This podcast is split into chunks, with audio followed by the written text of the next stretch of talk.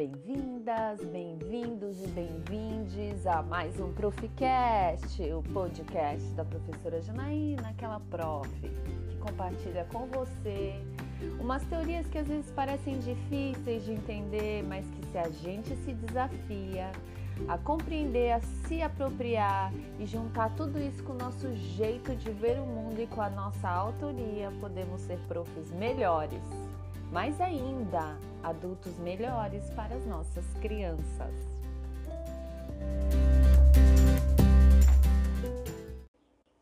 Nos episódios anteriores, te contei sobre umas teorias da sociologia da infância. A gente falou de Walter Benjamin e de Bruger. E agora nós vamos começar a navegar pelas teorias filosóficas da infância e do brincar. Então respira fundo e mergulha comigo. Aqui eu gostaria de um som de gloob gloob e um dia vai ter quando eu for uma super mega ultra master blaster editora de áudio. Mas seguindo, quem a gente vai conversar? Sobre quem a gente vai conversar hoje, Janaína? Que pessoa é essa? Hoje a gente vai falar daquela pessoa que criou a tão conhecida e famosa denominação da educação infantil que se espalhou pelo mundo todo. Kindergarten. Você conhece? Kindergarten é o jardim da infância. E você, Sabia que o pai do Jardim da Infância é Frebel? É, a gente vai falar dois episódios aqui, este mais um sobre Frebel, que vai nos ajudar a entender melhor sobre as tantas teorias e as contradições que vemos hoje na educação infantil. Então, para a gente começar, é preciso primeiro contextualizar, né? Apesar da gente estar tá falando de uma teoria filosófica, eu gosto muito dessa dessa desse entendimento da sociologia, que é a gente sempre situar uma teoria, um conhecimento, um conteúdo na sua dimensão histórica e social. Então, é importante a gente situar isso antes de começar a aprofundar essas questões da teoria de Frebel. Então, ele nasceu na Alemanha em 1782. E aí a gente já está falando de um filósofo bem anterior aos autores que já falamos aqui no podcast, né? Então é preciso imaginar um pouco como é que era o mundo no fim do século XVIII e no início do século XIX. Então entre o século XVIII e XIX. É importante destacar então que a gente está falando de um período que envolve Revolução Francesa, Revolução Industrial e guerras napoleônicas Há uma transição nesse período de paradigma sobre a criança, que era vista como um pequeno adulto e estava se transformando para ser vista como um sujeito de direitos, né? Então é brevemente nesse contexto que se desenvolve a teoria filosófica e educativa de Frebel, que foi um filho mais novo de um pastor luterano e teve a sua infância marcada pela ausência da mãe que morreu quando ele tinha nove meses. Então, primeira coisa, guarda essa informação, tá? Sua mãe morreu quando ele tinha nove meses. E aí, a sua madrasta tinha muitos filhos, o seu pai trabalhava muito, então Frebel passou uma infância sozinho, explorando as florestas perto da onde morava. E logo no começo, já ainda criança, né? A gente estava nessa transição desse período de criança trabalha, criança não trabalha, né? Dessa mudança de paradigma. O pai logo colocou ele para trabalhar desde cedo, então desde menino ele foi trabalhar como assistente de guarda florestal. E aí se encantou pelas ciências naturais. Então, uma criança que passeava muitas vezes, na boa parte da sua infância, passou na floresta, sozinho e caminhando, e numa vida muito religiosa. Na juventude, foi agricultor, foi secretário e no meio do seu percurso aí formativo, trabalhando como secretário para algumas famílias muito ricas, ele acabou se deparando com as obras de Pestalozzi e acabou indo para a Suíça, para o castelo de Yverdon, estudar com Pestalozzi e trabalhar com ele. Vocês lembram do Pestalozzi? Você lembra do Pestalozzi? Se você já teve aula de didática comigo, você já estudou Pestalozzi. Então, vai lá olhar suas anotações ou dar um Google para refrescar a sua memória, que é muito importante para que nós, professoras e professores, possamos nós devemos conhecer Pestalozzi, que influenciou muito a nossa educação até hoje. Inclusive, na aula contei sobre a história desse castelo de Inverton.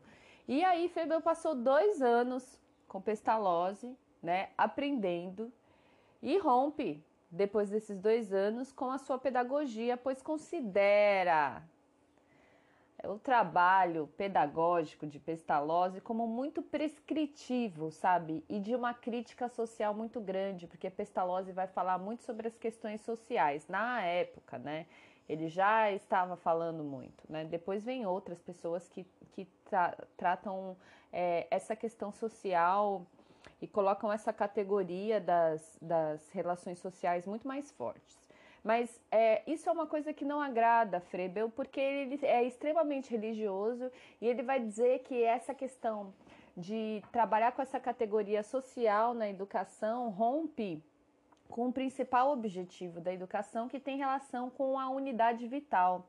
Então, toda a filosofia de Frebel está em volta de uma unidade vital, que é a tríade Deus, natureza e humanidade. Isso tem a ver com uma filosofia panteísta.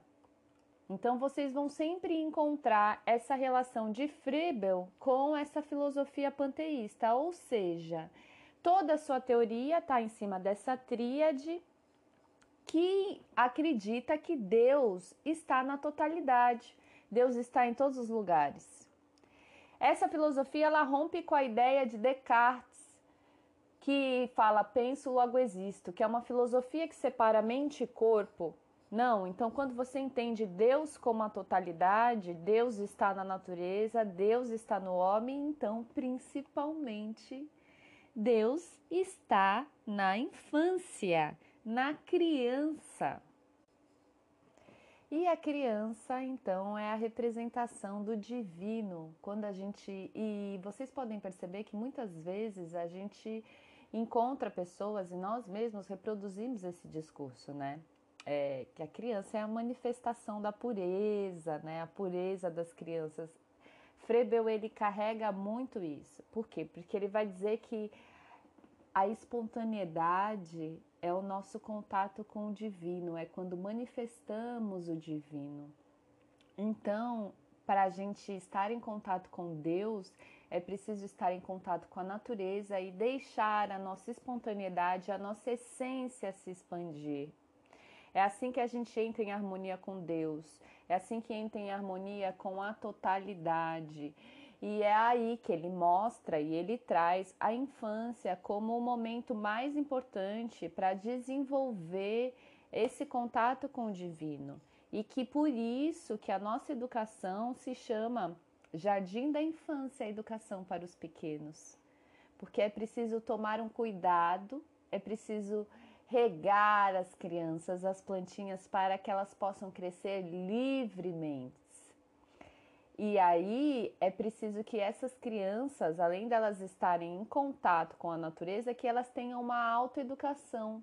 Ou seja, o papel da professora, que para ele é jardineira, e depois a gente vai aprofundar sobre isso, o papel da jardineira é de não de conduzir as crianças, mas de deixá-la e dar oportunidades para que elas se movimentem e elas expressem o seu divino, ou seja, dessa maneira, nessa sintonia, levando em consideração essa tríade Deus, natureza e humanidade por meio da essência, por meio da espontaneidade e a jardineira que estimula isso vai fazer com que a criança se desenvolva em toda a sua potencialidade e possa ser um adulto que represente Deus na Terra. Vemos aqui então uma visão que não é sociológica, uma visão que é romantizada e profundamente articulada com a religiosidade. E muito interessante também. Assim, eu posso dizer pessoalmente que muitas das coisas que Frebel fala e, e, traz, principalmente sobre uma forma de tratar com os brinquedos, que a gente vai trabalhar mais no próximo episódio, é, traz uma visão muito interessante da gente olhar as crianças. E por isso que é importante a gente ter essa nossa construção crítica, né?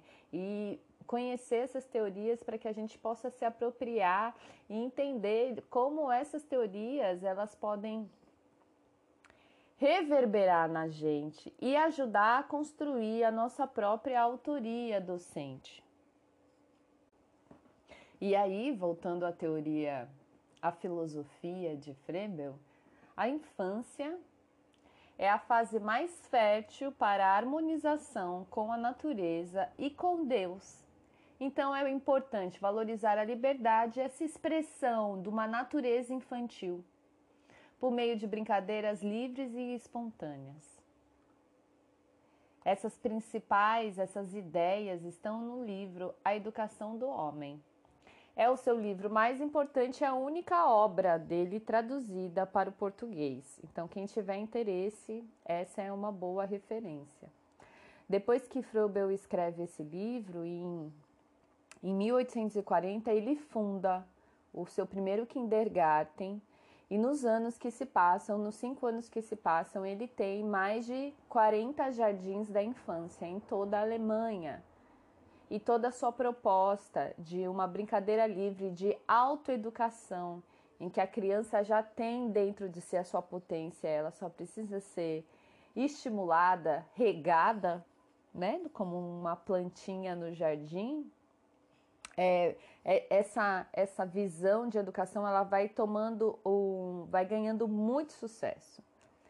Só que aí em 1851 essas instituições elas são todas proibidas e fechadas. Frubel é acusado de ser ateísta e comunista. E ele morre um ano depois sem ver seus jardins de infância vingarem por todo mundo e é uma denominação que a gente usa até hoje. Como vocês podem ver, Frebel não estava nada conectado às ideias comunistas, né? Pelo contrário, ele era considerado até alienado por seus pares, por não trazer essas considerações sociais, né, para sua teoria, para sua prática, né? Mas o seu ideal de infância livre, espontânea, se mostrou tão percursora, tão para frentex, tão ousada, que foi considerada coisa de comunista. Vê se pode. E aí, qual é a sua opinião sobre a unidade vital da filosofia de Frebel? Tem sentido para você essa tríade Deus, natureza e humanidade? Tem sentido a espontaneidade ser manifestação do divino?